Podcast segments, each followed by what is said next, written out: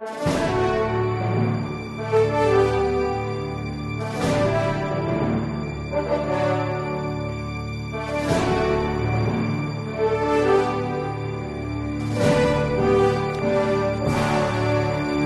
resposta católica de hoje, gostaríamos de responder a Daniela, que me pede para explicar algo a respeito da Lexio Divina. O que é a Divina?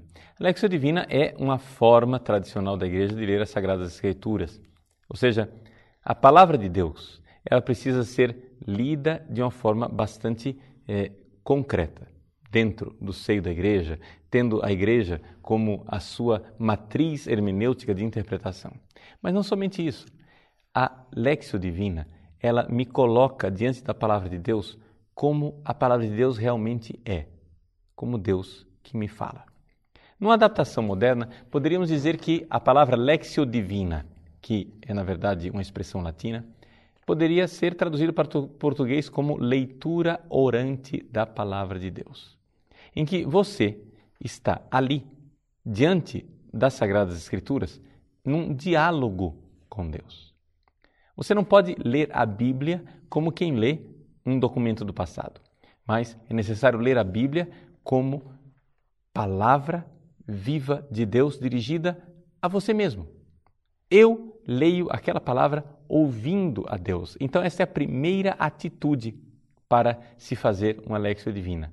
A atitude de quem lê a palavra, mas não está se perguntando ah, o que é que estão dizendo aqui ou o que é que eu vou usar desta palavra de Deus aqui para a minha pregação ou para a minha palestra. Nada disso. Não é um estudo bíblico, mas muito pelo contrário, a Lexio Divina é uma atitude do Deus que me fala, que me interpela, que me dirige a palavra. E é assim que a igreja, então, coloca a Lexio Divina numa dinâmica de quatro fases. Essas quatro fases têm um dinamismo descendente e ascendente. A primeira fase da Lexio Divina é a chamada Lexio, ou seja, a leitura. Eu irei ouvir a palavra de Deus que é dirigida a mim. Essa palavra tem que ser ouvida com essa atitude orante. Então, você pega um trecho da palavra de Deus e lê. Mas lê com essa atitude de Deus que me dirige a palavra. Num segundo momento, aquela palavra que você ouviu atentamente através da Lexio, você irá ruminá-la é a segunda fase. É chamada meditatio. O que é ruminar? Os santos padres e os teólogos medievais usavam essa expressão para dizer o seguinte: a vaca, ela come o capim. Mas depois ela tem que descomer o capim, por assim dizer, mastigá-lo e engolir uma segunda vez. Porque nós sabemos que a vaca, na verdade, tem dois estômagos, não é?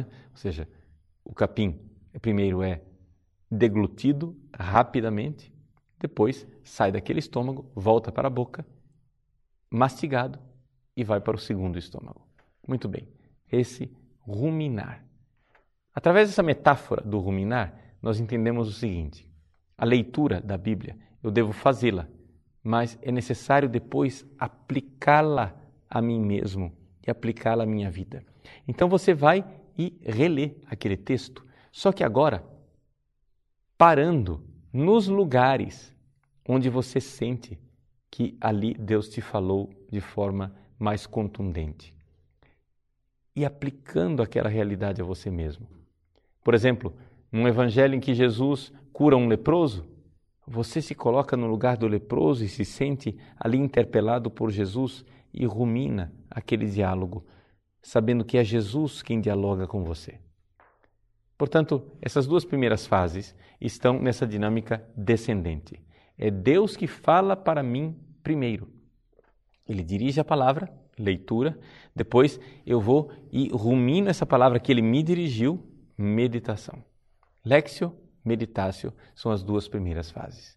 Depois eu vou agora restituir esta palavra para Deus.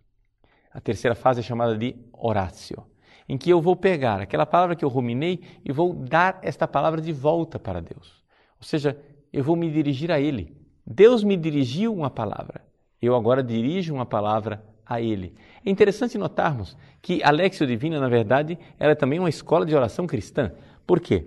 Porque mostra que a oração cristã é o contrário da oração pagã. Como é que é a oração pagã? A oração pagã não tem essa dinâmica de Deus que me dirige a palavra e eu respondo a Ele. Mas a oração pagã é exatamente o contrário. Eu dirijo a palavra ao Deus pagão, chamo a atenção dele, faço um apelo, provoco a intervenção da divindade e então a divindade irá me responder através de um oráculo, não é?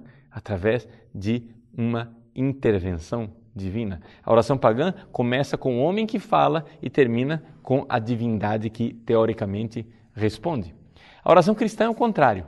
Deus me falou por primeiro. Eu sei que antes de eu abrir a boca, ele já me dirige a palavra.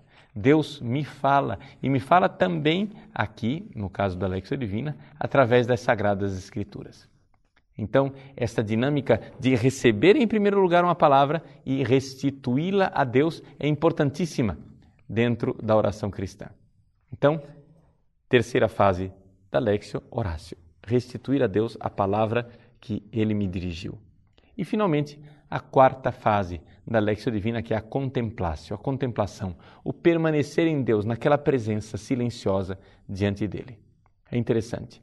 Num momento em que eu restituo a Deus a sua palavra através da oração, chega a hora em que eu me calo e fica então simplesmente a presença amorosa de Deus. É como se eu estivesse tomando banho de sol. O que é que você faz? Qual é a sua atividade diante de um banho de sol? Você simplesmente está lá e recebe esse banho de sol.